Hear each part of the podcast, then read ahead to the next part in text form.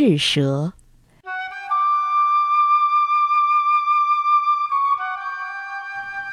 在浮世绘画师鸟山石彦的《画图百鬼夜行》中，有一种妖怪叫做赤蛇；而在《妖怪大全》《百怪图卷》等画卷中，这种妖怪则被称作赤口。由于鸟山石彦的《画图百鬼夜行》以及其他画卷中只记载了这种妖怪的名字。因此，有关赤蛇的具体情况尚不清楚。不过，很多人认为，它的名字可能来自阴阳道中的赤蛇神。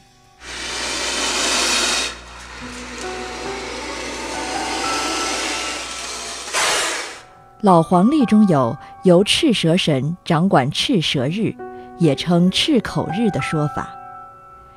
据说。赤口日这一天很不吉利，不宜做公事、诉讼以及签合同等，因为会有赤蛇神作祟。鸟山石彦将赤蛇描绘成了水闸守护神的形象。赤蛇在这幅图中的形象也被大家所认可。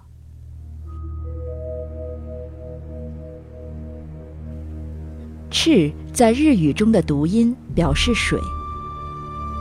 关于舌头，自古就流传着“舌头乃万祸之门”的谚语，再加上赤还有水的意思，这门自然就是水门，也就是水闸了。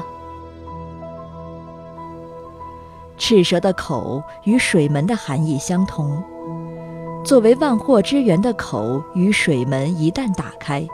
就预示着要发生不吉利的事。这样看来，赤蛇是一种会给人们带来灾祸的妖怪，只要它张口，就会诸事不顺。